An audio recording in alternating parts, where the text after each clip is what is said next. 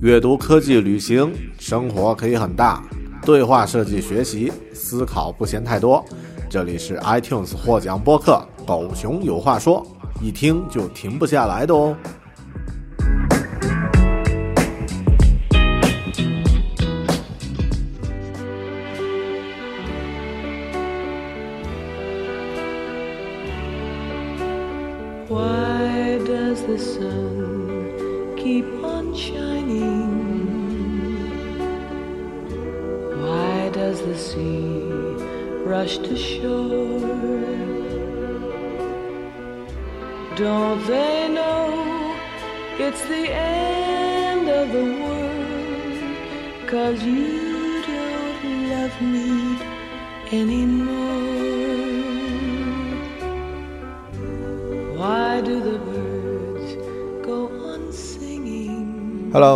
欢迎收听独立知识型脱口秀《狗熊有话说》Bear Talk，我是大狗熊。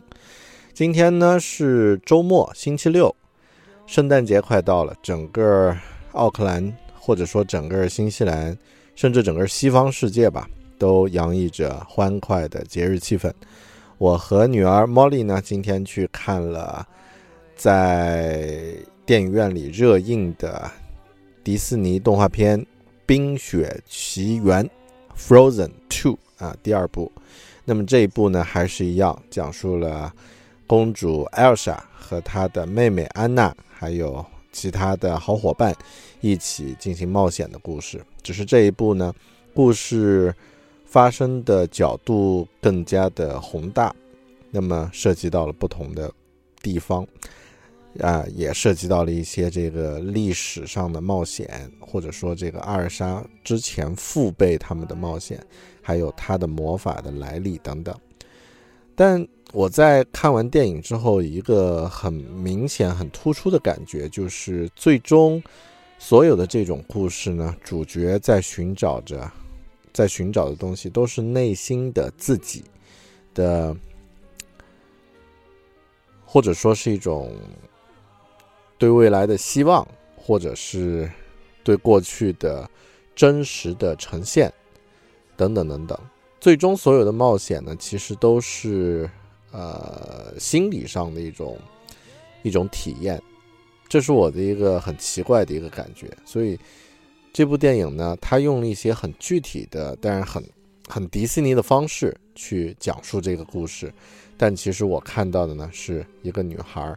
面对自己内心的以往的历史、一些性格方面的一些种种的过去，进行的一个自我的阐释和嗯和对内心的一次探险。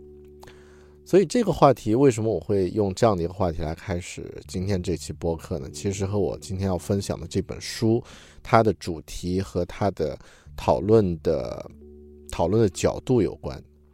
今天这本书呢，是一本讲述人的精神、情感和希望的书。那么听起来是一本好像很鸡汤，是吧？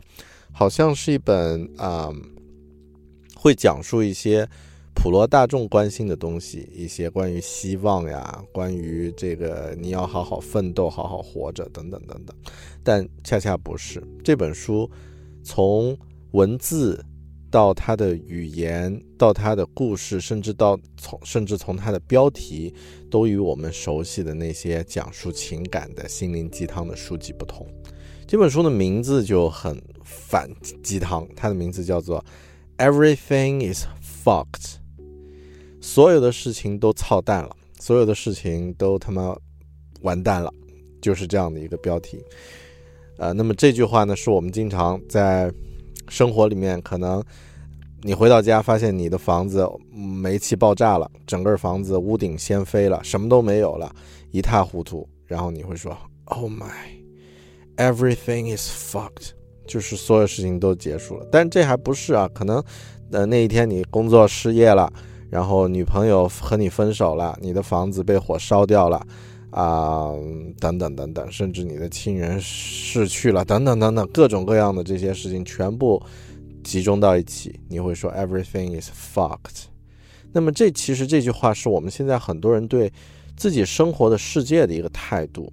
那么但它的副标题又很有意思。这本书的副标题叫 "It's a book about hope"，这是一本关于希望的书。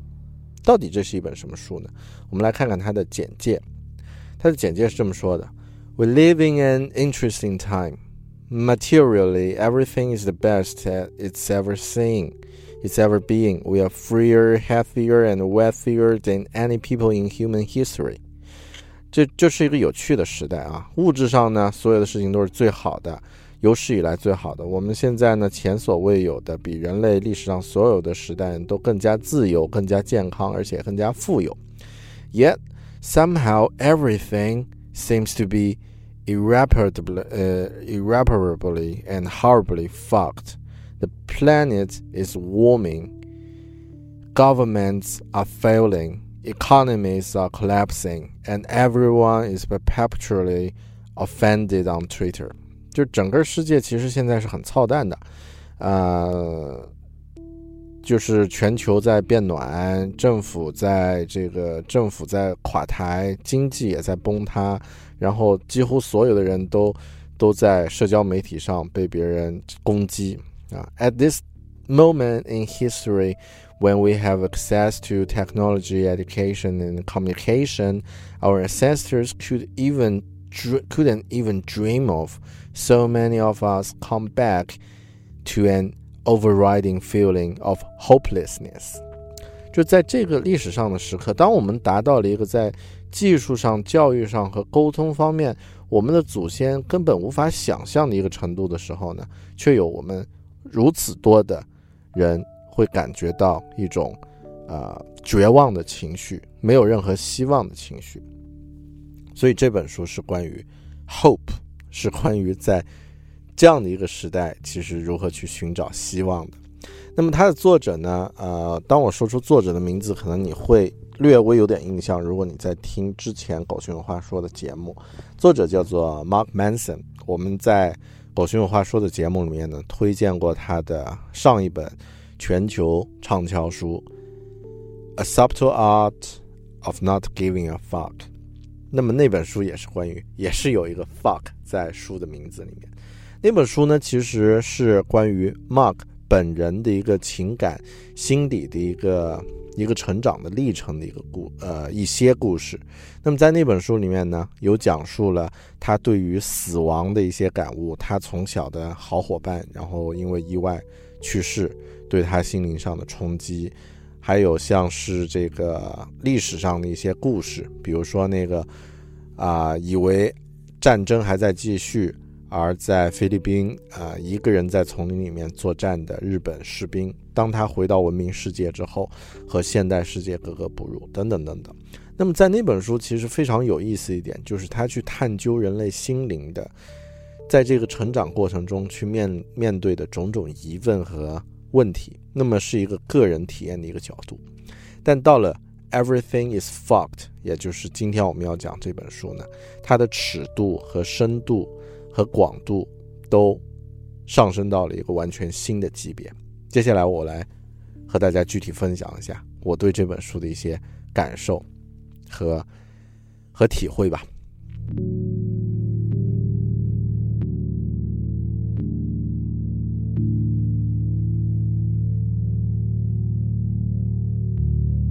首先，我觉得 Mark Manson 可能是这个星球上最会讲故事的那么一些人中的一个啊。那么，会讲故事的作者，非虚构类书籍的作者呢？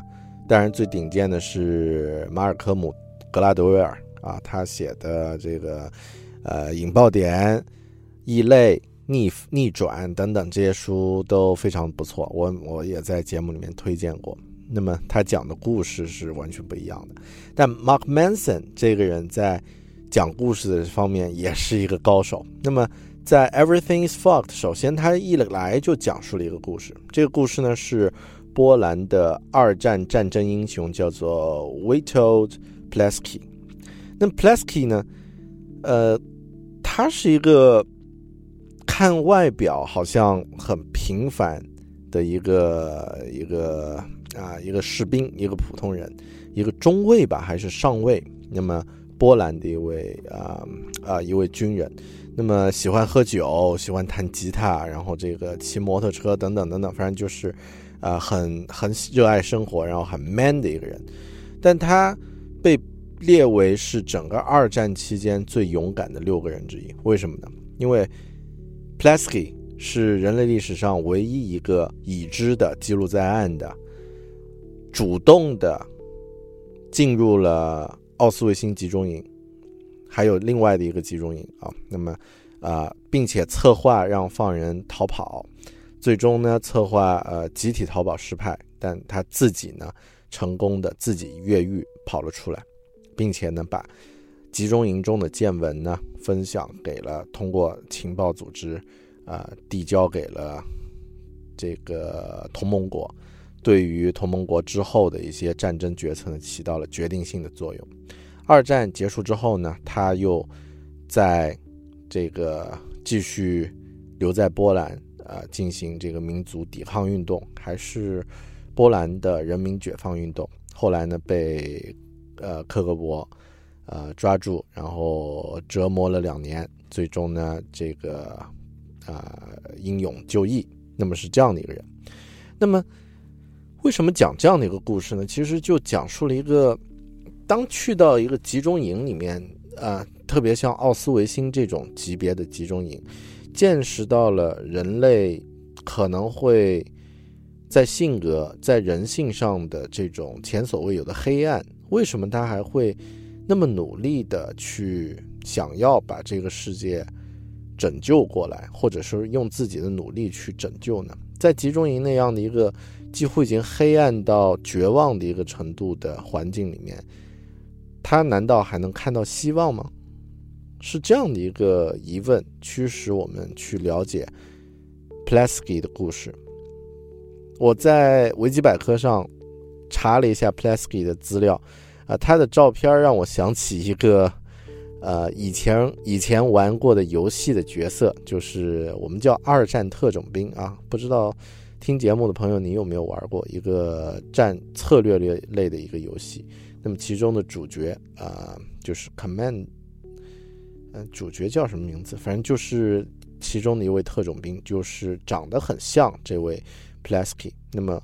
不知道是不是那个游戏以它作为其中的一个原型去去编撰的？那么这是提出了一个问题，就是我们到底希望是一个什么东西？希望和生存的环境和周围的人性到底有什么样的关系？那么我们感觉到绝望，但为什么在集中营那样的环境也会有人会感觉到很有希望呢？到底这个东西是？怎么去寻找，或者说怎么去，嗯，怎么去获得？这是在一开始通过 Plasky 这样的一位角色的他的故事体现出来的一些一些问题。那么具体，其实，在 Everything is Fuck 里面还有很多其他的故事，我稍后再看有没有时间和大家分享啊。那么这本书里面其实讲到了一个很重要的点，就是 hopelessness，就是绝望。这样的一个状态呢，其实有三个不同的层，呃，层面，三个不同的因素会影响你对于希望的一个判断。那么，第一呢是 control，也就是你是否有自己有控制能力、控制权。那么，像集中营那样的环境，你是没有任何控制权的，就是你连自己能穿什么东西都无法去控制。呃，你的所有对于自己的对于外界的这个控制权都被剥夺了，那么这是把希望的一个层面剥夺了。那么第二呢是 value，第二个层面其实就更重要了，value。那么当把你的价值，这个价值其实可能是价值观，也可能是具体的很具象的这个价值。那么比如说我们拥有的物品是我们价值的其中的一种体现。但我们的价值观其实更重要。那么像集中营那样环境，首先它肯定把你的物品，这个呃剥离掉了，对吧？但更重要的呢，是它慢慢的毁灭掉了你作为人的一个价值，一一个存在的一个价值。慢慢你的这个价值观被影响、被改变，你会觉得我就是一坨，我在这里就是一坨没有任何用的这个废物。那么以前可能在进入集中营之前，你是教授，你的价值在这个世界得到得到认同，得到尊重。但到了这里呢，你的价值就是每天去挖地，然后去这个蒸那样的一个小小的一个一个馒头，一个包子呃一个一个面包。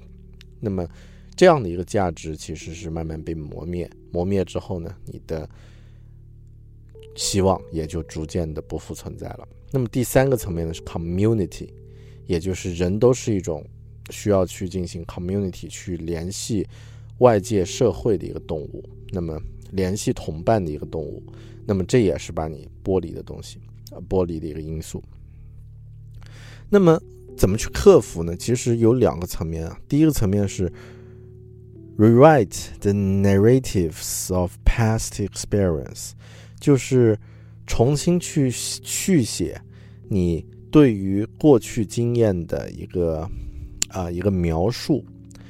其实我们自己到底过去经历的东西，那个物，就是客观上经历的这个事件，跟我们影响其实是隔离的。我们是受我们对于你经历事件的一个认识的一个影响。这句话听起来很绕口，但，嗯、如果你想通这这个事情的话，可能你就豁然开朗了。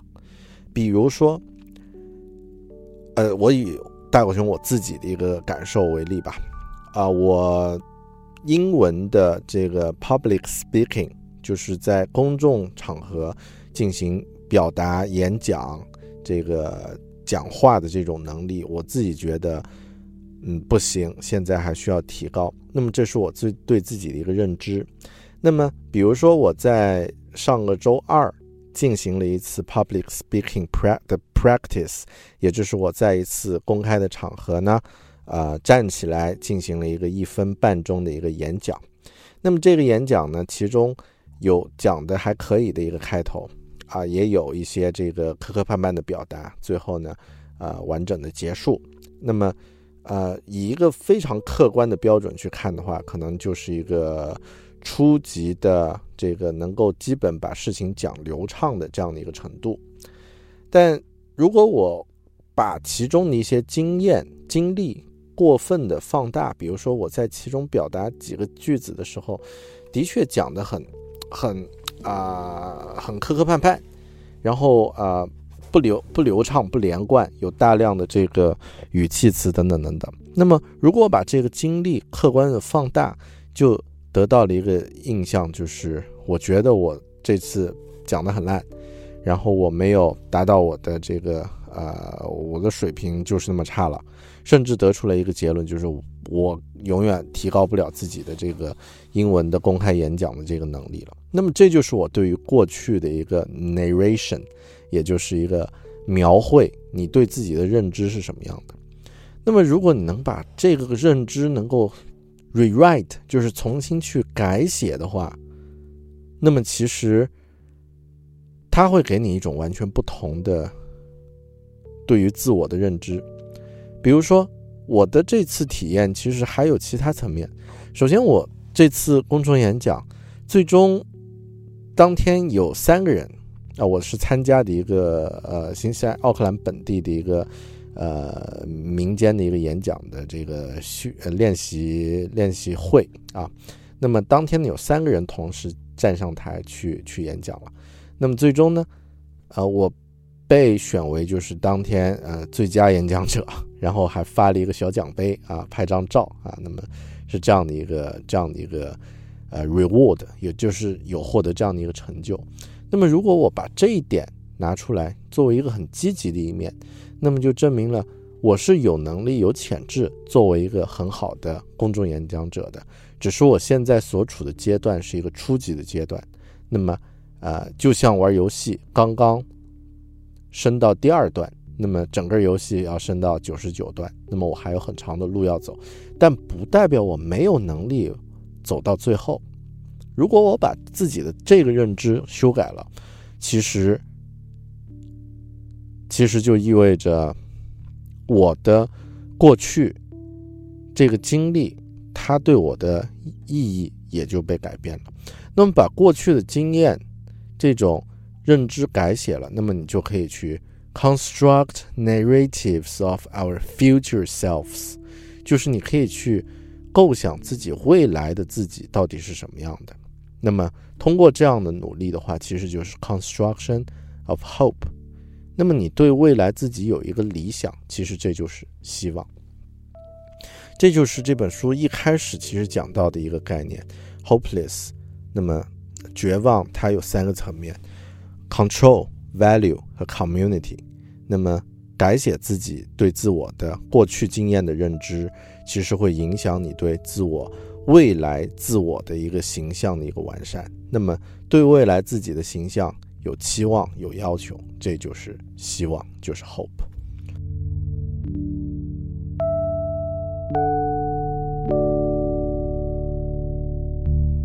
那么这本书里面讲了，嗯，好，讲到这里我再补充一下啊，就是我们，嗯，hope narrative 就是希望这种自我描述。那么其实如果你没有做到的话，那么你就会陷在对于自己过去的那种痛苦的一次又一次的重复。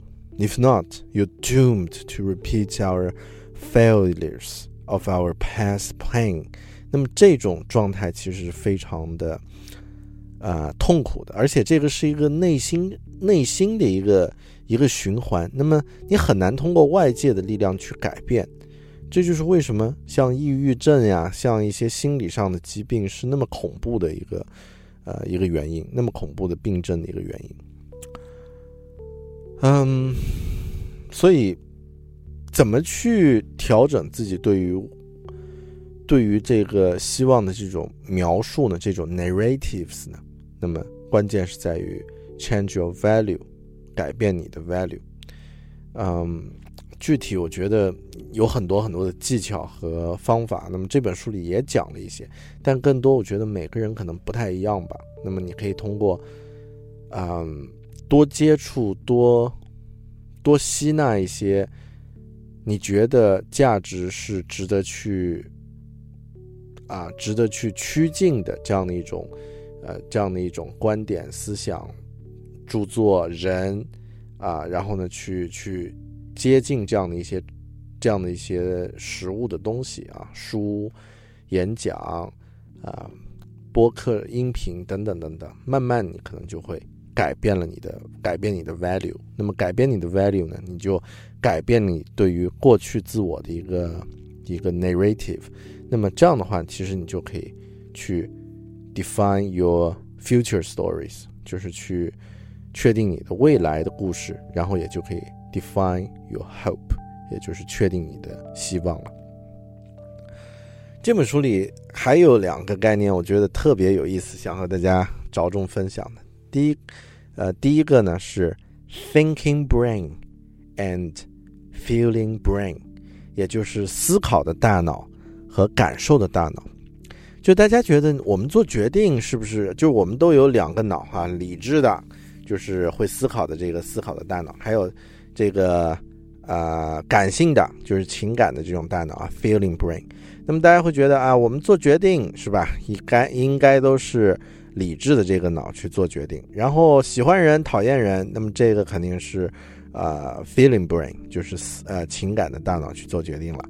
比如说你要借钱给谁谁谁，那么应该都是，呃，这个理性的这个大脑去做判断的，是吧？错，全错了。其实所有的决定都是由这个 feeling brain，也就是由这个情感的大脑去做的。那么理性的这个思维的这个大脑，它的作用相当于一个副驾驶，它只是坐在旁边给驾驶员提供建议，有的时候甚至去找一些理由去支持驾驶员做出的看似不是那么确定的正确的这个建议。比如说，啊，我要减肥，那么，啊，我决定不吃这些高热量的东西，然后呢，晚上呢不多吃，不吃零食什么的。但，呃，到了你真正想吃，就是到了晚上可能九点十点，然后你觉得哎呀，我太饿了，啊，我想吃东西。那这个时候你的脑子会怎么说呢？你的脑子会告诉你自己说，嗯，我今天的确太累了，我今天啊加班加了一天，然后感觉这个很疲惫，呃，吃点东西呢放松一下吧。这个其实是你的理性的大脑给你的一个给你的一个反馈。那么这个反馈呢，是用来支持你要吃东西这个决定的。这个决定已经由你的感性的大脑做出，你的理性大脑只是找一个理由，只是给他找一个理由而已。所以，知道了这一点，你可能就会知道为什么我们平时很多决定、很多这个行为模式其实都是感性的。哪怕这个人可能是一个很专业的人，他在一个相对。比较专业的一个场合，但他做出来的决定也许并不是一个基于客观的逻辑做出的决定，可能是一个基于情感的一个决定。这也是为什么英文里面有一句非常有啊，不能说有名吧，但我觉得非常有感觉的一句话，就是说，呃，一个人他会忘记你做了什么，他可能也会忘记你说过什么，但。他甚至还可能会忘记你对他做了什么，但他绝对不会忘记你让他形成的感觉。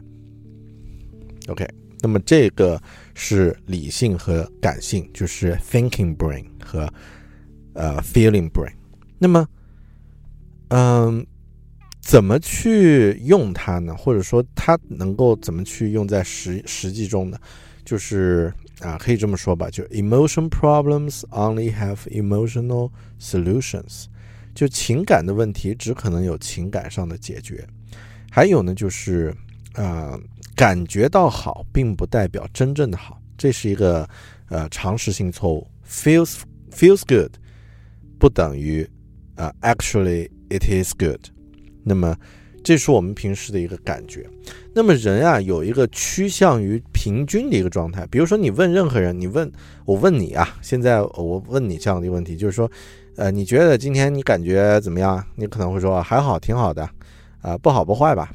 然后我问你说，啊，假设从一到十，让你给自己打个分，就是举呃呃，确定自己现在的快乐程度、幸福程度。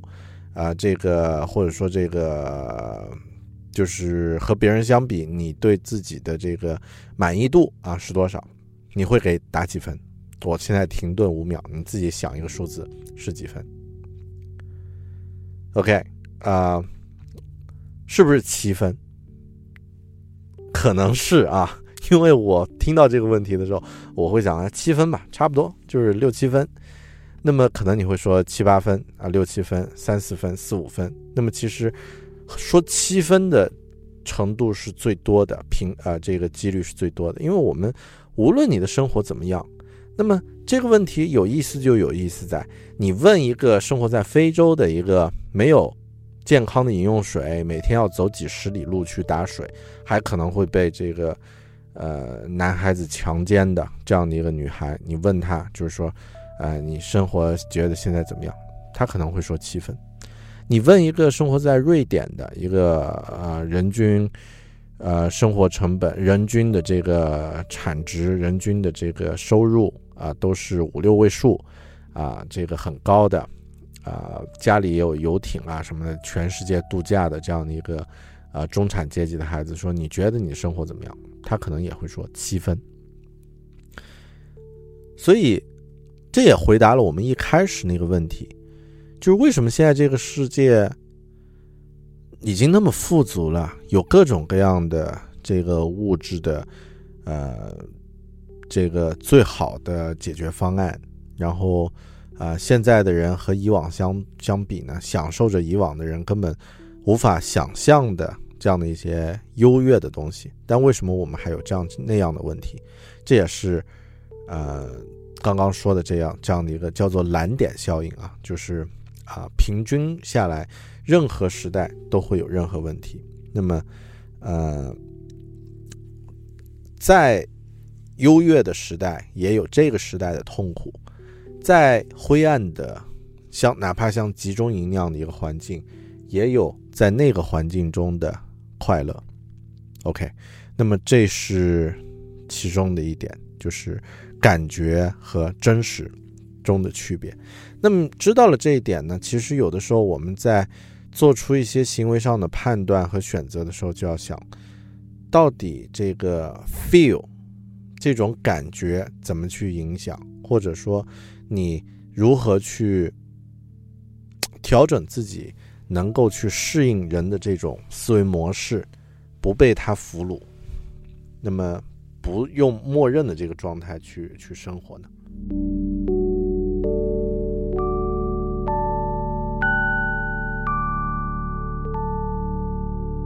这本书第三个我觉得特别有意思的，想和大家分享的点呢，就是关于痛苦的。Engaging with pain, pain is the universal constant currency. We can see that，就是痛苦要去拥抱这种东西，痛苦其实才是永恒的，其他的一些东西都是啊、都是暂时。快乐啊，这些是是暂时的。那么认识到这一点，其实你就进入到了一个非常自由的这个状态。我我到现在其实没有完全理解这种这种境界，但嗯，在十月份我参加奥克兰马拉松的时候，其实又恢复跑马拉松呢。忽然我在跑步的时候会有这样的一个感觉，到跑到十几二十公里快要结束的时候，你会觉得很累。啊，脚也被磨得很疼，啊，然后这个状态会觉得非常的痛苦。那那个时候呢，我会对自己说，呃，pain is inevitable，but suffer is always a choice。就是痛苦是无法选择的，是避免不了的。这身体上的这种疼痛啊，这个是客观的，就它产生了，它它产生了，它存在了。但你是否去注意它？你是否去去承受这种 suffer，就是你是否会因为他而感到呃被折磨？这个其实是可以选择的。呃，说简单一点，你可以停下来啊，你可以选择不跑呀，对吧？跑马拉松不是一个生死的一个输田输地，呃，生死契约，你可以停下来，没问题的。好，哪怕你不停，那你的脚磨得很痛，你可以选择把注意力。关注其他的东西，你可以去关注，呃，周围的环境，关注气温，关注音乐，关注其他的东西。那么，当你的关注点调整的时候，其实是否还在痛苦，好像不是那么重要了。Suffer 变得是一个可以自主去选择的一个事情了。那么，其实这一点呢？啊，在之前我分享那本书就是这个，嗯，心理学家，嗯，哎，我下一下子想不起他的名字啊，啊，他在集中营生还之后啊写出的那本书，全世界畅销的心理学著作里面，他就讲到了，啊，人呢。唯一的一种终极的自由，就是选择自己的思维方向和选择自己呃想要考虑什么事情的这种最终的一个终极的自由。那么这一点呢，其实是是我们永远可以去选择的。在《Everything Is Fucked》这本书里呢，Mark Manson 他又讲了一个非常嗯。非虽然是非常的悲壮，但似乎是一个很让人向往的一个故事。这个故事是一九，嗯，应该是一九七几年啊，一九七还是一九六几年？就是在那个时代呢，啊，越南的统治者他压迫佛教徒，迫害佛教徒，然后还杀害了很多。但西方世界和整个世界其实不为所动，因为大家也首先不是太理解。这个跟自己生活有不同的这个状态，其次呢也不太关心。那么当时呢有有有一些佛教徒就准备站出来抗议，那么其中一位和尚也有一位僧侣呢决定牺牲自己来唤起整个世界对于啊这个呃越南的这个被迫害现状的一个认知。那么这位僧侣呢叫做呃 T Kuan Do T Kuan Do，那么他。在那一天，来到了越南的街道，和其他的同伴来到越南街道。嗯，他的同伴呢给他的身上撒上了汽油，他坐在街道的中央，然后在诵经之后呢，他开始冥想，开始入定。那么当他进入了入定的状态之后，他的同伴呢点燃了洒在他身上的汽油，那么他在烈火中呢，呃，慢慢的被烧死了，慢慢的烧死了。但是这个事件是那么奇妙，就在于在整个过程中，啊，在那么那样的一个我们可以想象的极大的痛苦中，他没有没有一声尖叫，他的脸部甚至都是平静的，他的肌肉也没有没有痉挛，没有抽动，没有那种抑制不了的痛苦，就是他一直是一个平静的一个状态，然后默默的在火焰中死去。那 Mark Manson 他描述这件事情的时候，甚至说这个事情是一种有一种他妈的诡异的这种振奋人心的一个状态，就是他有一种 fucking weird inspiring，有这样的一种状态，就是他让你感觉到人类的这种对于自我的这种控制能力。还有，就是对于这这种，我觉得怎么怎么用语言来描述呢？就是，哈，也不能说对于身体的、精神的这些控制，我觉得可能是说人人的这种潜能吧，人的这种精神上的这种选择，就是你是否去选择。呃，承担这个痛苦和痛苦是否本身是否存在？那么人在这个层面呢，其实可以做出比我们想象的要多得多的，要能力要高级的多的一种选择。那么大家可以去呃感兴趣可以去查一下，你直接在谷歌里面搜呃 Vietnam Burning Monk 就可以找到啊这样的一个故事。那么它是一个啊。就是我觉得是对刚刚那句话最好的一句诠一个诠释：Pain is inevitable, but suffer is always a choice. OK，好的，时间有限，我觉得差不多。今天的关于这本呃 Everything is fucked，嗯，就讲到就讲到这里。其中其实有很多非常精彩的片段。那么书里他还举了很多嗯。具体的这个哲学家的一些呃一些理论啊，那也讲述了一些哲学家的故事，尼采啊、柏拉图啊啊这样这样的一些人。那么嗯，我在这里呢就不一一展开了。那么在这本书里面呢，还也会讲到其他的一些书。有一点我发现非常有趣啊，就是嗯。好的书里面，他总会提到其他的一些好书，然后你总会在其他地方又再次听到这些书的名字。当你反复听到它的时候，就知道也许这些书是我们也可以去选择在之后再去看的了。那么，比如说在呃《Everything Is Fuck》里面提到了啊塔利布的这个反脆弱 （Anti-Fragile），然后呢也提到了这个。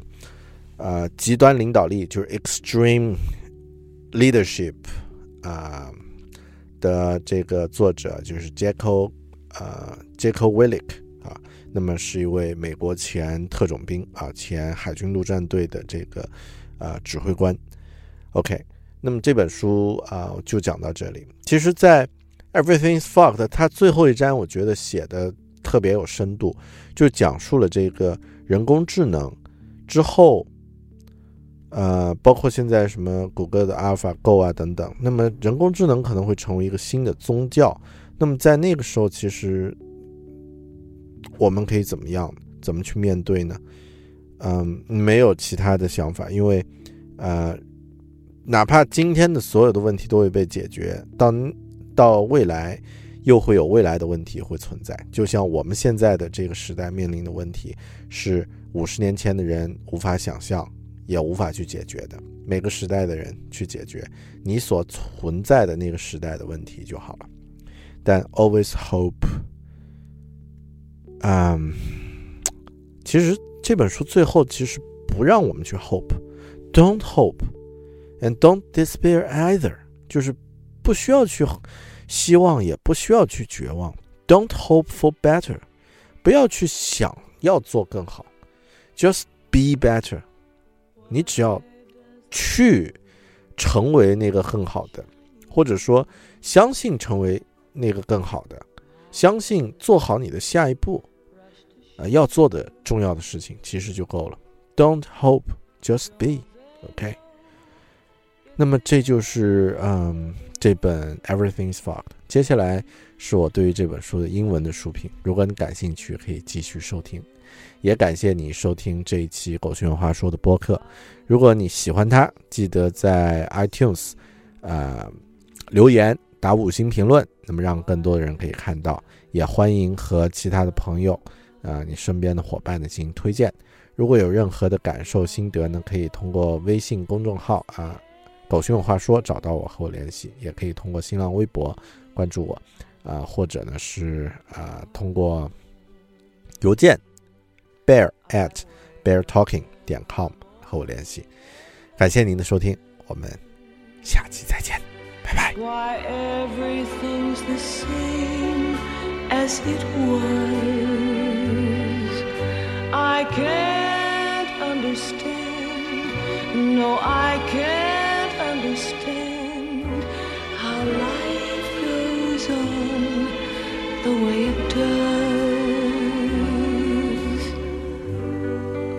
does my heart keep on beating? Why do these eyes of mine cry? Don't they know it's the end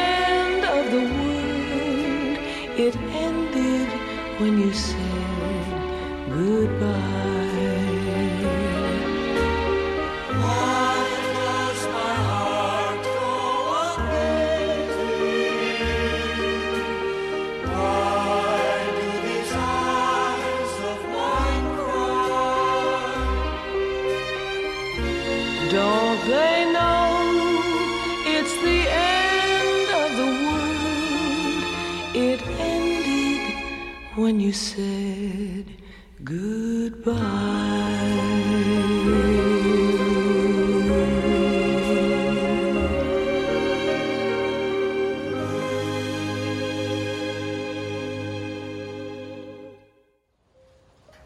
Hi guys, this is Bear. I'm going to share another great book with you today at Bear Talk. A few months ago, I shared a book on my podcast by Mark Manson, uh, The Subtle Art of Not Giving a Fuck.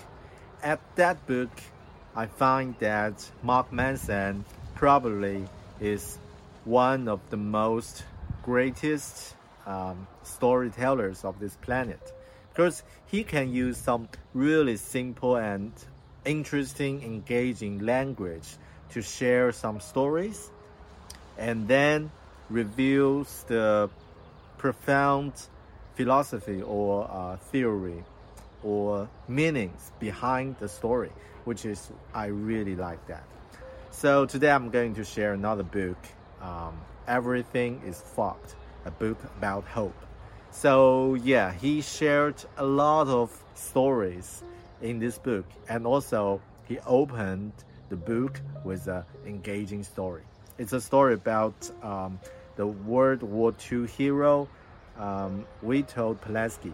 So Pulaski, he is one of the greatest men during the World War II.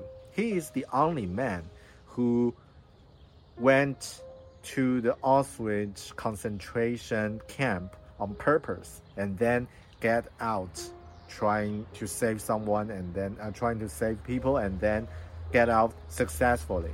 And after the World War II, he also fight for the uh, people of Poland, uh, the freedom of peoples Pol- of Poland. Yeah. Um, so this story, I don't, I don't want to re- retell the story again, but it reveals a really interesting question. It starts a really interesting question that if you see some of the some the darkest, the maybe the darkest side of human's nature, how would you still be hopeful about life? And also would like to fight for the future of this world. So this is really curious. So it reveals the theme of this book, hope. There are different layers or different uh, um, perspective about hope. So in this book, Mark Manson he reveals three layers of hope. The first one is the control. If you take control of yourself or take control of the environment or take control maybe with other people, which means you have hope for yourself. And the second layer is the value. If you have the right value, which means your life is meaningful and which also probably means your life is hopeful. Um, the third layer is community. This is another layer of hope. If you lose this part, your life will be hopeless. And if you want to take control of your life or take control of your hope, this is the three aspects that you can try to work on. I don't want to repeat the whole book in this short video, but only a few key takeaways which I've learned from this book. So the first thing is the control. Speaking of control, who's control our decision? Of course, you of, of, of course yourself, right? But everyone has two types of brains in our in our head. The first one is the thinking brain, which is can provide some logic or rational reasons for you to doing something. And the second, the second one is the feeling brain, which is what you're feeling about something, something emotion. So who's in charge? We sometimes think, okay, I'm a rational person. Uh, my uh, thinking brain, like my uh, just take charge. I know the reason I'm doing things, even something I'm not um, willing to do that, but probably it uh, starts from a reason.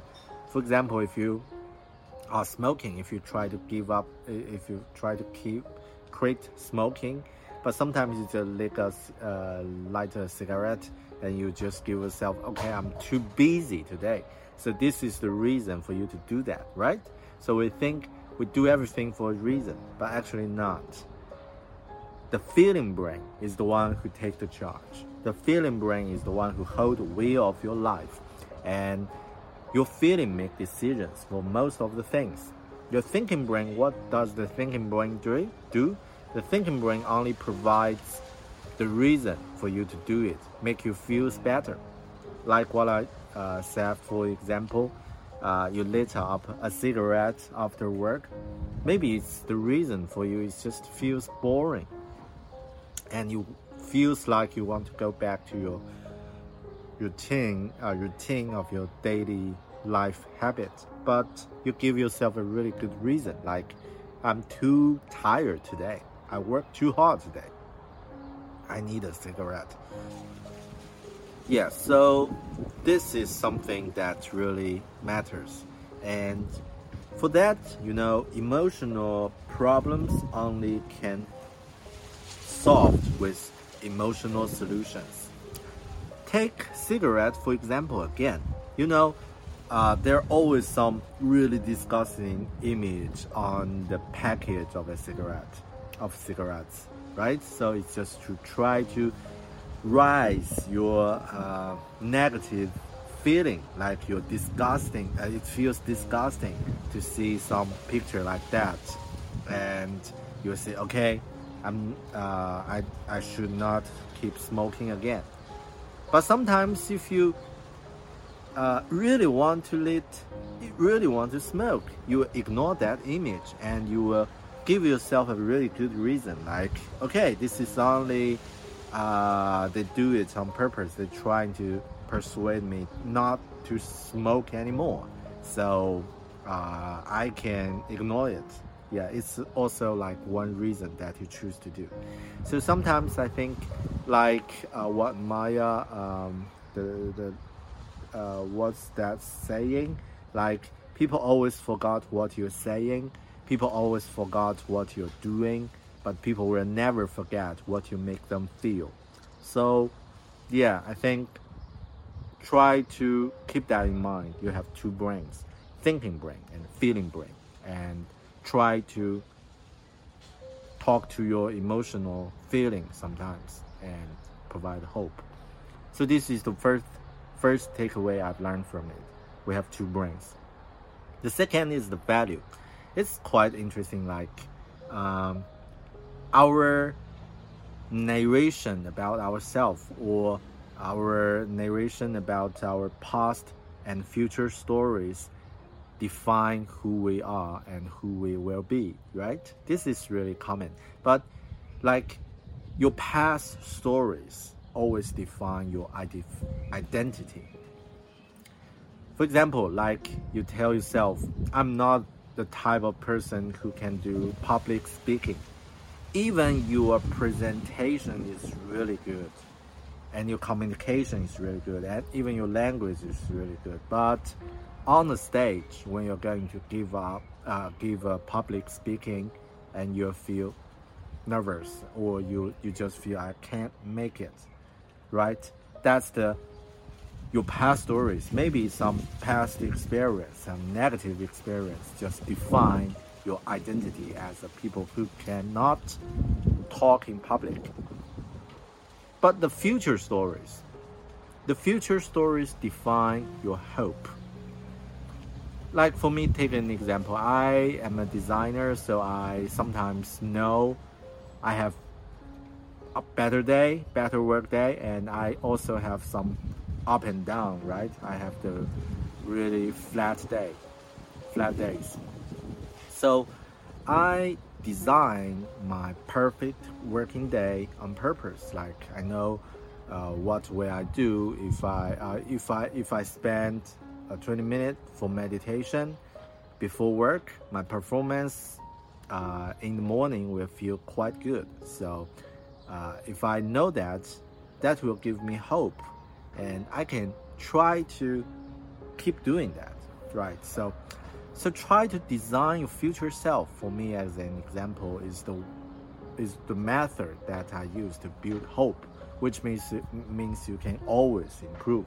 Right. So this is the the, the second point of the hope value. Your value defines your uh, your hope. Your future self defines your hope. Right. The third takeaway is the most interesting things I've learned. That is engaging with pain. So, pain, it is something that cannot be avoided. Pain is inevitable, but suffer is something you can choose. You can choose not to suffer from that thing. And in this book, Everything is Fog, Mark Manson he uh, gave a really extreme example of the Vietnam burning monk. The guy uh, during the Revolutionary War, uh, like 15 years ago, he's trying to protest for the uh, for the for the Buddhist uh, in Vietnam, and this monk, uh, his name is Thi Quang Do so he just uh, suicide uh, in the public by burning himself uh, during the meditation. He didn't move a muscle or didn't shout it out for uh, for even a single voice. So during the whole protest, he light he lit him up. Uh, he put all the gasoline on himself and lit him up and suicide. So this is a really um, suffering moment for all the Buddhists, but something strange that is really inspiring for other people. That's what humankind, human beings can do. Yeah, this is a really um, extreme example of uh, engaging with pain. And I do have some not that crazy experience like when I running the when I was running the half marathon a few months ago uh, my my feet my left foot is really hurt because it's I don't know uh, uh, it's really hurt and I keep talking to myself. Pain is inevitable. Suffer is a choice. Yeah, and I managed to to run it through. So yeah, um, I think you can always choose uh, if you're going to take the suffer. You always have have the choice. Yeah, so this is the third takeaway I've learned from this book. Yeah, this book, Everything is Fucked, I highly recommend it. I highly recommend that uh, if you care, if you're quite interesting about hope or improving your life or something like that, just read it. It's really a good book. And also, there are other books recommended in this book, like uh, Jocko Willink, uh, his Extreme Ownership was recommended in this book. And also uh, another uh, great writer, uh, Na- Nassim Taleb. So he writes some really good books too. Was also recommended uh, in Everything is Fucked.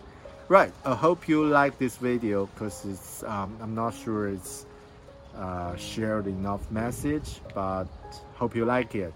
And thank you for watching and listening. If you have any suggestions or comment, please leave it uh, below this video. I will see you in another video soon. Bye.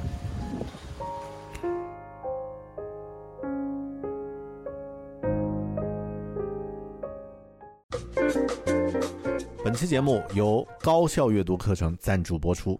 阅读没有用了，这是这个时代关于阅读的一个最大谎言。恰恰相反，在信息时代呢，阅读书籍的能力正变得前所未有的重要。那些领先的成功者们，不论是西方的杰弗里·贝索斯、马克·扎克伯格、埃伦·马斯克、沃伦·巴菲特、比尔·盖茨，还是国内的马云、王石等等行业领袖们，都是通过大量阅读书籍来获取有效知识和信息的学习者。在这个时代，leaders are readers，领导者都是阅读者。大狗熊我呢，在六年前隐约意识到了这个关于阅读的真相，并且投入了大量的时间和精力来锻炼自己的阅读能力和技巧，也陆续在节目里分享了很多具体的读书感受。但我发现啊，更值得分享的呢，是我这套独创的高效阅读方法。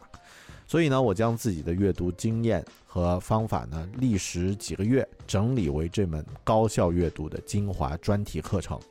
这门课程一共包含十二节，每一节呢会针对性的讨论一个关于阅读的问题。学习完之后呢，你可以做到一年阅读一百本优质的非虚构类书籍，并且培养起适合自己的阅读习惯与输出应用的技巧，成为学习上的超人。一年一百本书，这个听起来好像很恐怖，但只要按照课程里所教授的方法，一步一步去做，是完全可以做到的。大狗熊，我在六月到八月这三个月里呢，同时在制作课程，也在上班工作，然后还要带小孩儿，然后还要做播客的节目等等，每天只有很有限的阅读的时间。但即便这样，三个月的时间呢，也阅读了三十多本书。所以这套方法有难度，也有挑战。你想轻松场速成的话，就请走开。但一旦掌握的话，它将随着时间的增加而变得越来越熟练。越早学会高效阅读呢，你就越早能从阅读中收益。马上登录高效阅读的官网 readwithbear 点 com，read r e a d with w i t h bear b e a r 点 com。或者呢，关注微信公众号“狗熊有话说”，可以查看详情。每章课程的第一节呢，都可以免费的观看。狗熊有话说的听友都有五元的优惠券赠送，在“狗熊有话说”这个公众号啊，这个公众号里面呢，回复“高效阅读”就可以领取优惠券。高效阅读，想学习、想提升、想成长的你，值得来加入。